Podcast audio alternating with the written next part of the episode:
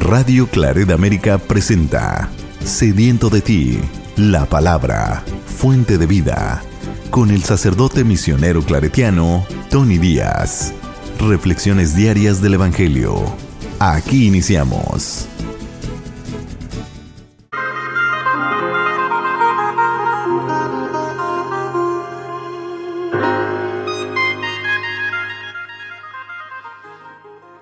Bienvenidos hermanos a nuestras reflexiones bíblicas de las lecturas del día. Hoy es lunes de la tercera semana de Cuaresma. Lunes de la tercera semana de Cuaresma. La primera lectura de hoy viene del segundo libro de Reyes, capítulo 5, versículos 1 al 15. En aquellos días Naamán, general del ejército de Siria, gozaba de una estima y del favor de su rey pues por su medio había dado el Señor la victoria a Siria. Pero este gran guerrero era leproso. Sucedió que una banda de sirios en una de sus correrías trajo cautiva a una jovencita que pasó luego al servicio de la mujer de Naamán. Ella le dijo a su señora, Si mi señor fuera a ver al profeta que hay en Samaria, ciertamente él lo curaría de su lepra. Entonces fue Naamán a contarle al rey su señor. Esto dice la muchacha israelita. El rey de Siria le respondió, Anda pues, que yo te daré una carta para el rey de Israel. Naamán se puso en camino llevando de regalo diez barras de plata, seis mil monedas de oro, diez vestidos nuevos y una carta para el rey de Israel que decía, Al recibir esta, sabrás que te envío a mi siervo Naamán para que lo cures de la lepra. Cuando el rey de Israel leyó la carta, rasgó sus vestiduras, exclamando, ¿Soy yo acaso Dios capaz de dar vida o muerte para que éste me pida que cure a un hombre de su lepra? es evidente que lo que anda buscando es un pretexto para hacerme la guerra. Cuando Eliseo, el hombre de Dios, se enteró de que el rey había rasgado sus vestiduras, le envió este recado. ¿Por qué rasgaste tus vestiduras? Envíamelo y sabrá que hay un profeta en Israel. Llegó pues Naamán con sus caballos y su carroza, y se detuvo a la puerta de la casa de Eliseo. Este le mandó decir con un mensajero, Ve y báñate siete veces en el río Jordán, y tu carne quedará limpia. Naamán se alejó enojado diciendo, Yo había pensado que saldría en persona a mi encuentro, y que invocando el nombre del Señor, su Dios, pasaría la mano sobre la parte enferma y me curaría de la lepra. ¿Acaso los ríos de Damasco, como el Habaná y el Farfar, no valen más que todas las aguas de Israel? ¿No podría bañarme en ellos y quedar limpio? Dio media vuelta y ya se marchaba furioso cuando sus criados se acercaron a él y le dijeron, Padre mío, si el profeta te hubiera mandado una cosa muy difícil, ciertamente la habrías hecho. Cuanto más, si solo te dijo que te bañaras y quedarías sano. Entonces Naamán bajó, se bañó siete veces en el Jordán como le había dicho el hombre de Dios, y su carne quedó limpia como la de un niño. Volvió con su comitiva a donde estaba el hombre de Dios, y se le presentó diciendo, Ahora sé que no hay más Dios que el de Israel. Palabra de Dios. El salmo responsorial es el salmo 41 y el responsorio es, Estoy sediento del Dios que da la vida. Estoy sediento del Dios que da la vida. Como el venado busca el agua de los ríos, así cansada mi alma te busca a ti, Dios mío del Dios que da la vida, está mi ser sediento. ¿Cuándo será posible ver de nuevo tu templo? Envíame, Señor, tu luz y tu verdad, que ellas se conviertan en mi guía y hasta tu, tu monte santo me conduzcan, allí donde tú habitas. Al altar del Señor me acercaré, al Dios que es mi alegría. Y a mi Dios el Señor le daré gracias al compás de la cítara.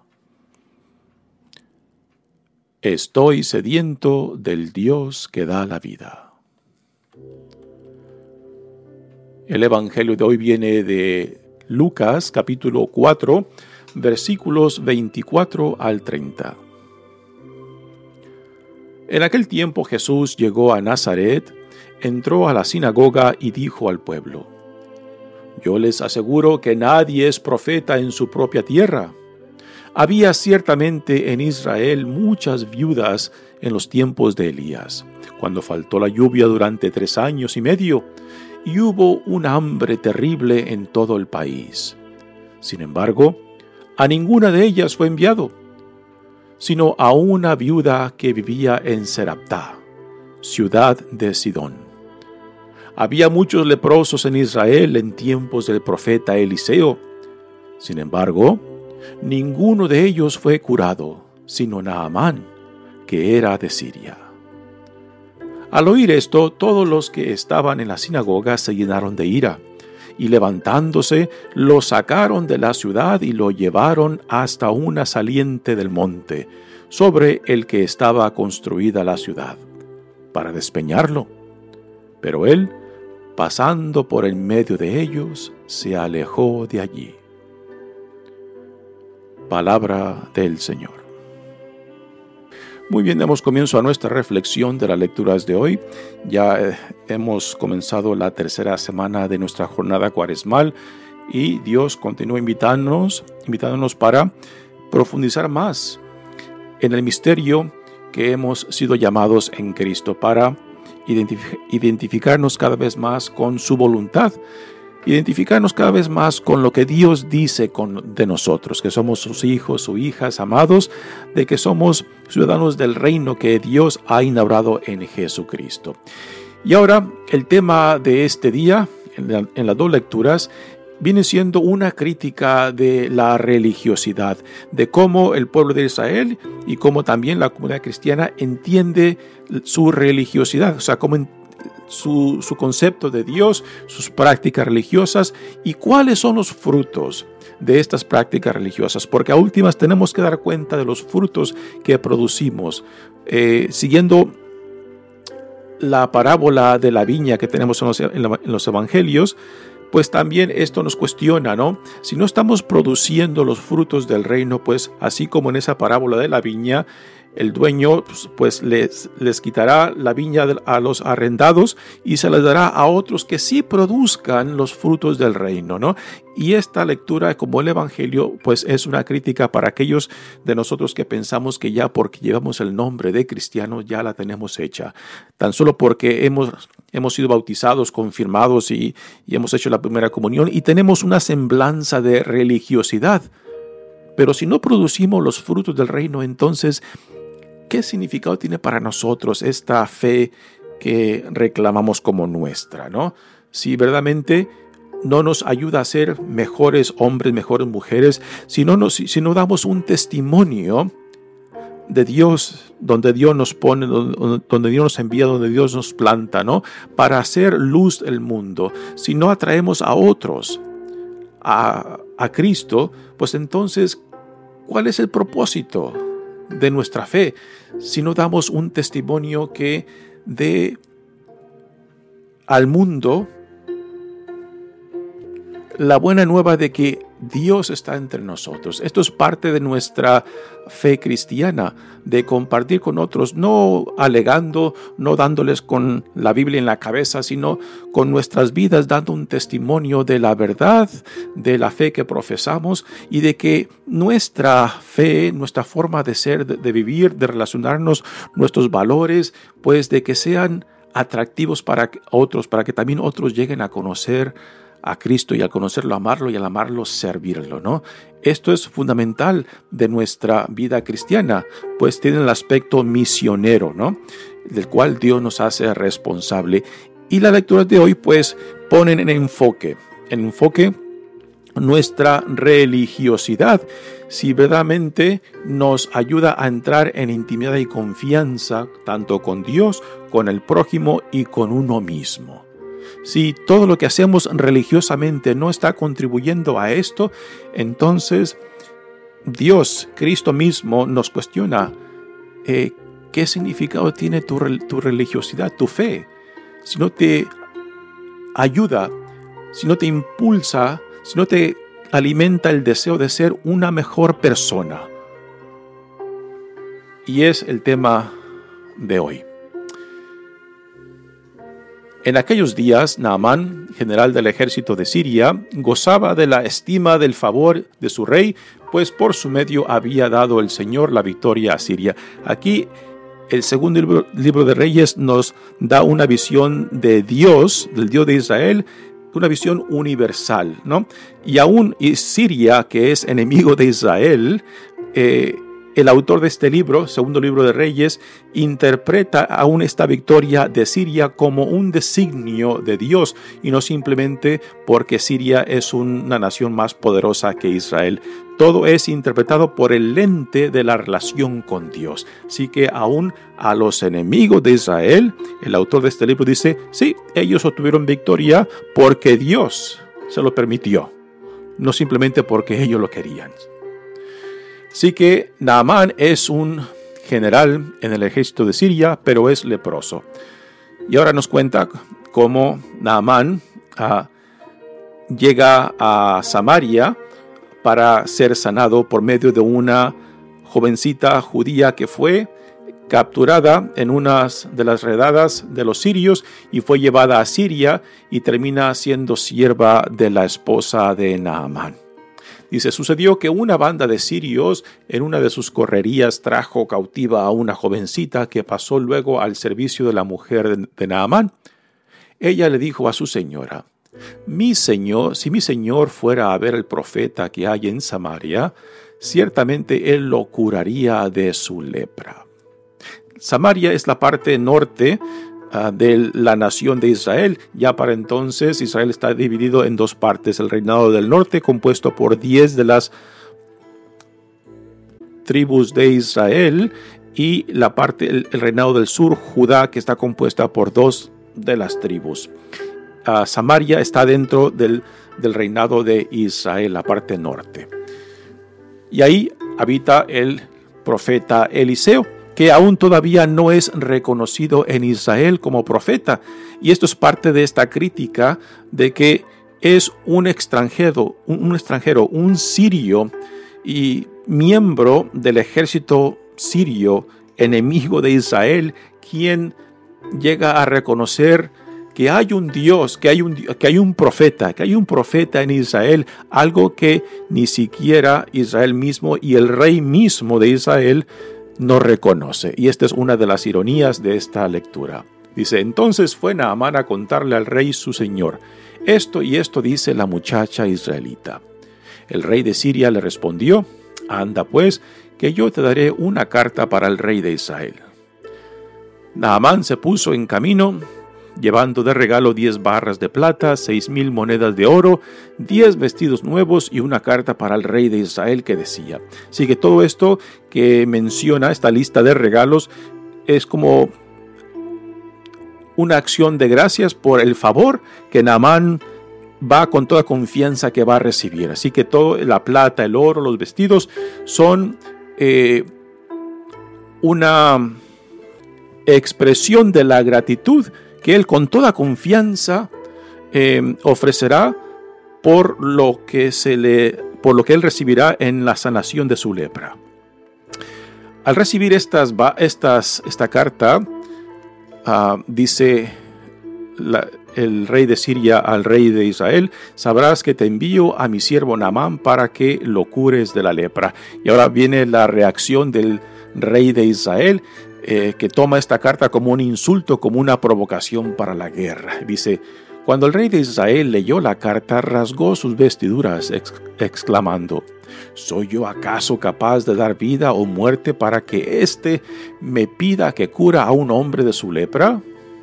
Es evidente que lo que anda buscando es un pretexto para hacerme la guerra. Esta reacción exagerada del rey de Israel, eh, quizás nos podemos ver muchos en, ella, ¿no? Cuando eh, sin, sin meditar seriamente lo que estamos viviendo o pasando, pues casi siempre las primeras reacciones son exageradas o son equivocadas, ¿no? Cuando no hay una contemplación de los hechos, de los datos, eh, de la escena o evento en el cual estamos envueltos, ¿no? Y casi siempre nuestras primeras reacciones son impulsivas y no son contemplativas. Así que aquí tenemos una reacción impulsiva eh, viendo, viendo en esta carta y en este enviado del rey de Siria una provocación en vez de otra posibilidad.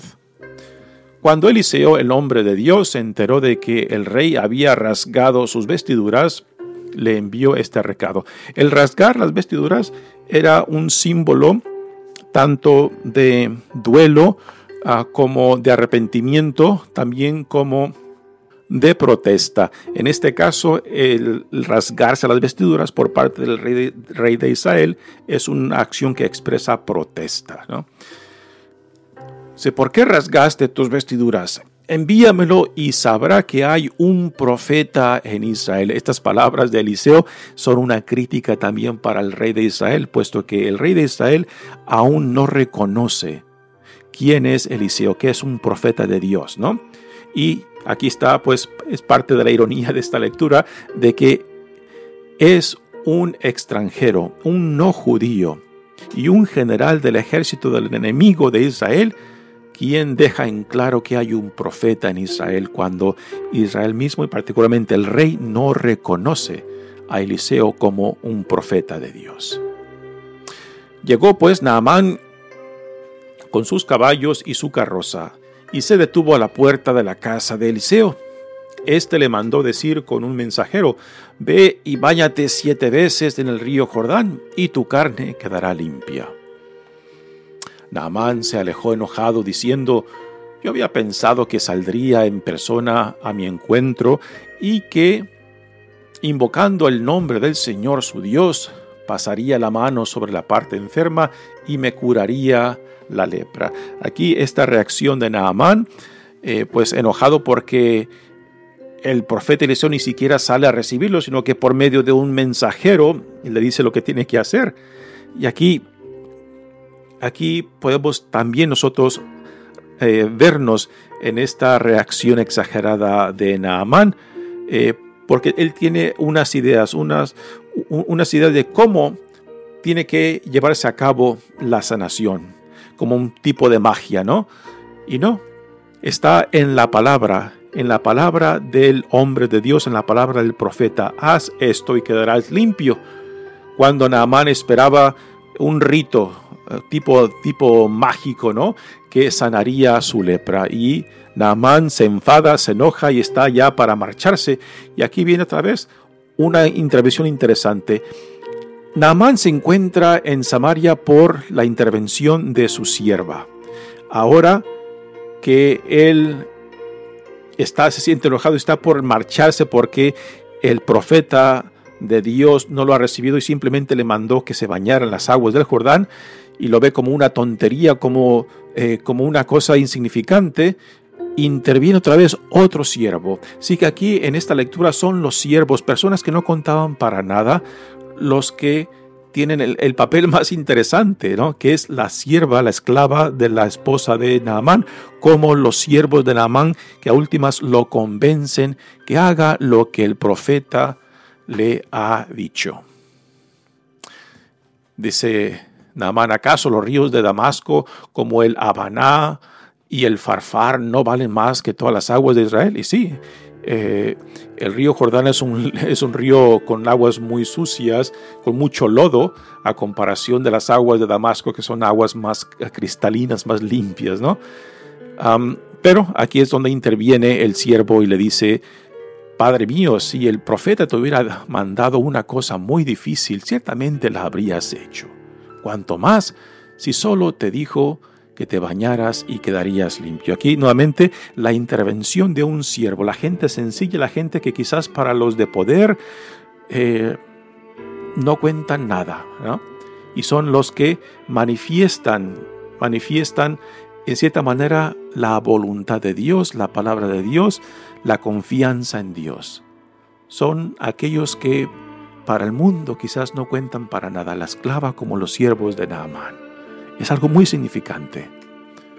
Entonces Naamán bajó y se bañó siete veces en el Jordán, como le había dicho el hombre de Dios, y su carne quedó limpia, como la de un niño. Y ahora vienen la, las la frase clave de esta, de esta lectura. Volvió con su comitiva a donde estaba el hombre de Dios y se le presentó, diciendo, ahora sé que no hay más Dios que el de Israel. Aquí en esta lectura es, es la, la frase clave que nos dice que el Dios de Israel está por encima de otros dioses y que Eliseo es su profeta. Así que esta primera lectura es una crítica a la religiosidad del reinado de Israel, particularmente del rey, que no reconoce a Eliseo como profeta de Dios y que por tanto, por tanto están ciegos, están sordos a la presencia de Dios. Su religiosidad no les abre los ojos y los oídos. Así, así, que, ¿qué tipo de religiosidad es esta? Que no reconocen a la presencia de Dios en el profeta Eliseo. Y la pregunta también es para nosotros, ¿cuál es nuestra religiosidad?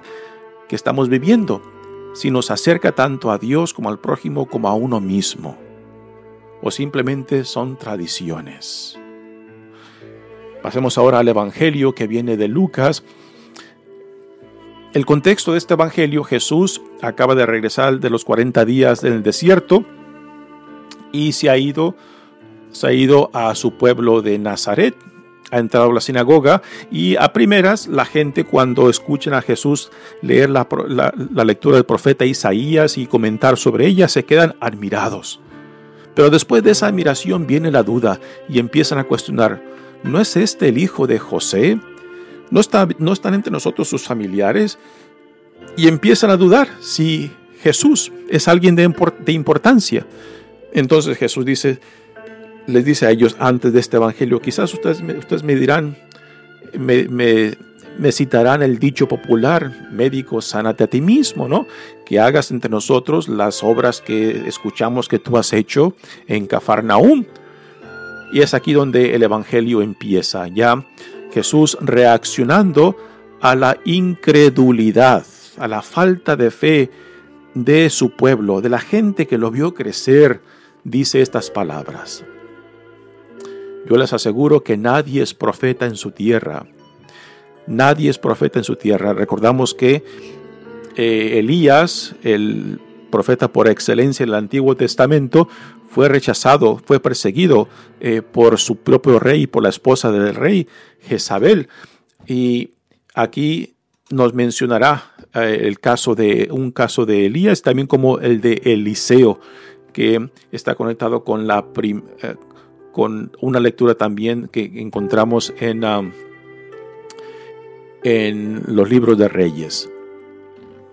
Así que el Evangelio que tenemos hoy también es una crítica de la religiosidad del pueblo de Dios, del pueblo de, de, Israel y también del pueblo donde Jesús crece, porque no creen en Él, no lo aceptan y que por tanto la crítica es la siguiente, si su religiosidad es verdadera y los acerca a Dios, pues entonces, ¿cómo es que no me reconocen a mí que soy el enviado de Dios, el Hijo de Dios? ¿no? Sí que es la crítica de Jesús para su pueblo que lo rechaza. Para nosotros que leemos este Evangelio también es una crítica a nuestra religiosidad. Si nuestra religiosidad es verdadera, pues tiene que acercarnos tanto a Dios en intimidad y confianza como al prójimo en hermandad y solidaridad y a nuestra propia dignidad como hijos e hijas amados de Dios. Que esto, todo esto es parte de los frutos que Dios espera de nuestra relación con Él, de nuestra religiosidad. Entonces la pregunta al ser confrontados por este Evangelio es si estamos produciendo los frutos del reino o no. Dice, yo les aseguro que nadie es profeta en su tierra. Había ciertamente en Israel muchas viudas en los tiempos de Elías, cuando faltó la lluvia durante tres años y medio, y hubo una hambre terrible en todo el país. Sin embargo, a ninguna de ellas fue enviado Elías, sino a una viuda que vivía en Serapta, ciudad de Sion. Así que Elías, eh, que fue rechazado y perseguido por el rey Ahab y su esposa Jezabel, eh, pues Dios lo envía a un territorio en Sidón, eh, territorio no, no judío, y es ahí donde él es atendido por una viuda. Y el milagro que Dios hace por medio de Elías es de alimentar a la viuda y a su hijo, y también para poder, poderle dar hospitalidad a Elías por un año. ¿no? Y, este milagro que se nos narra en esta narración del profeta Elías con la viuda, pues es hecho a una mujer que, una viuda que no es judía, en un territorio que no es judío. Y, y, por esto es una crítica, crítica al pueblo de Israel, como también es una crítica para nosotros, que a veces nos quedamos muy confiados en nuestra religiosidad cuando no producimos los frutos del reino que Dios espera de nosotros. Así que la, crítica también para nosotros es cómo es que estamos entendiendo y viviendo nuestra fe, nuestra religiosidad, nuestra relación con Dios, si es que no producimos los frutos del reino. Continúa el Evangelio diciendo, había muchos leprosos en Israel en tiempos del profeta Eliseo sin embargo, ninguno de ellos fue curado, sino Naamán, que era de Siria. Y esto fue, esta es la lectura, la primera lectura que acabamos de leer, de que Dios manifiesta su gracia a un hombre que ni siquiera es judío. Ni siquiera es del pueblo de Israel. Todo lo contrario, es un general del ejército de Siria, enemigos mortales de Israel. Y sin embargo, es este no judío que manifiesta la realidad de que hay un profeta en Israel y que este profeta es el profeta del Dios de Israel. Aquí, en, estas dos, en estos dos ejemplos que Jesús menciona, pues confirma sus palabras cuando dice, yo les aseguro que nadie es profeta en su tierra, porque así Elías y Eliseo fueron rechazados por su propio pueblo. Elías fue perseguido constantemente por la reina Jezabel que quería matarlo. Y Eliseo, pues, ah, le tomó tiempo en ser reconocido y aceptado por el pueblo de Israel de que era un profeta de Dios. y cierra el Evangelio diciendo, al oír esto, todos los que estaban en la sinagoga se llenaron de ira y levantándose lo sacaron de la ciudad y lo llevaron hasta una saliente del monte sobre el que estaba construida la ciudad para despeñarlo. Así que la reacción de los interlocutores de la gente del pueblo de Nazaret, donde Jesús creció, es ya se vuelve violenta y quieren deshacerse de él, quieren matarlo al despeñarlo de, del monte donde está construida la ciudad. Y esta crítica pues tocó una llaga en ellos, ¿no? Tocó el orgullo en ellos. Y, pero es una crítica que nosotros al leer este Evangelio también nos cuestiona, ¿no? ¿Qué tipo de frutos estamos produciendo según la fe que profesamos, que proclamamos?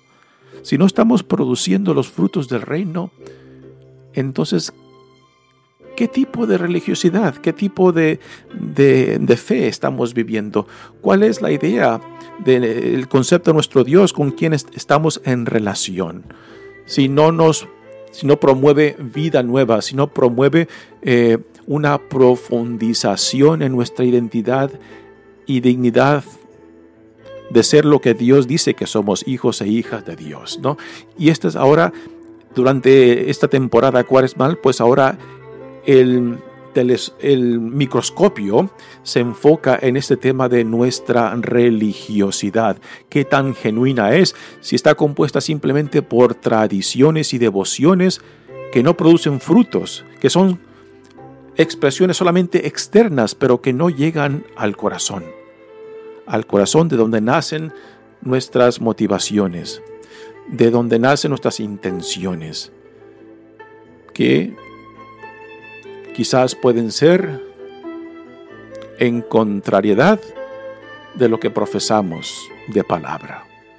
Así que en esta temporada cuaresmal, ahora el microscopio se nos voltea hacia nuestra religiosidad. En días anteriores, la semana pasada, eh, los temas de la lectura se han enfocado en relaciones con el prójimo, en relaciones eh, o en las cuestiones morales de mi comportamiento moral, pero ahora el microscopio se nos voltea hacia nuestra religiosidad para preguntarnos, para meditar seriamente si lo que celebramos religiosamente nos está acercando a Dios en intimidad y confianza, al prójimo en solidaridad y hermandad y con nosotros mismos con la integridad de lo, que Dios dice que somos hijos e hijas de Dios.